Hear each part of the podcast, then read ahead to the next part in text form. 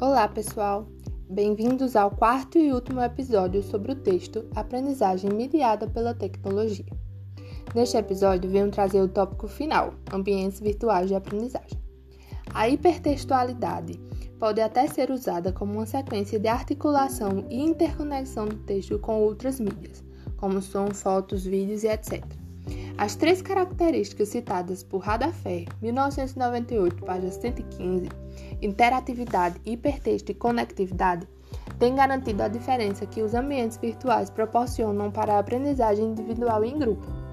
Por meio de formas de comunicação síncrona e assíncrona, as pessoas definem sua própria forma de acessar, de forma desejada, a informação. Afastam-se de grandes modelos de ensino e garantem um aprendizado personalizado. Para que essas funções sejam realizadas, é necessário ir muito além da tecnologia e dos conteúdos disponíveis para serem utilizados na disciplina, projeto educacional e nos novos métodos de ensino.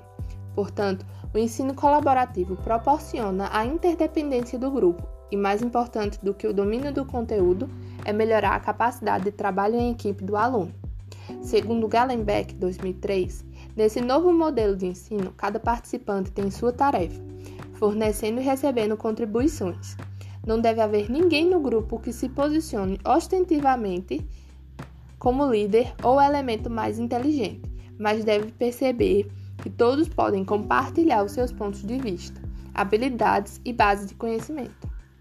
A aprendizagem na forma de criatividade, mobilidade e estrutura mutável ajuda as pessoas e a sociedade a experimentar pensamentos, comportamentos e ações inovadoras permitindo-lhes fazer novos progressos com significado social no estágio atual de desenvolvimento humano.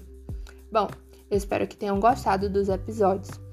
Esse foi um trabalho da Universidade Estadual da Paraíba, do curso de Pedagogia, na disciplina de Educação e Tecnologias, ministrado pela professora e mestra Maria Lúcia Serafim. Um beijo e até mais!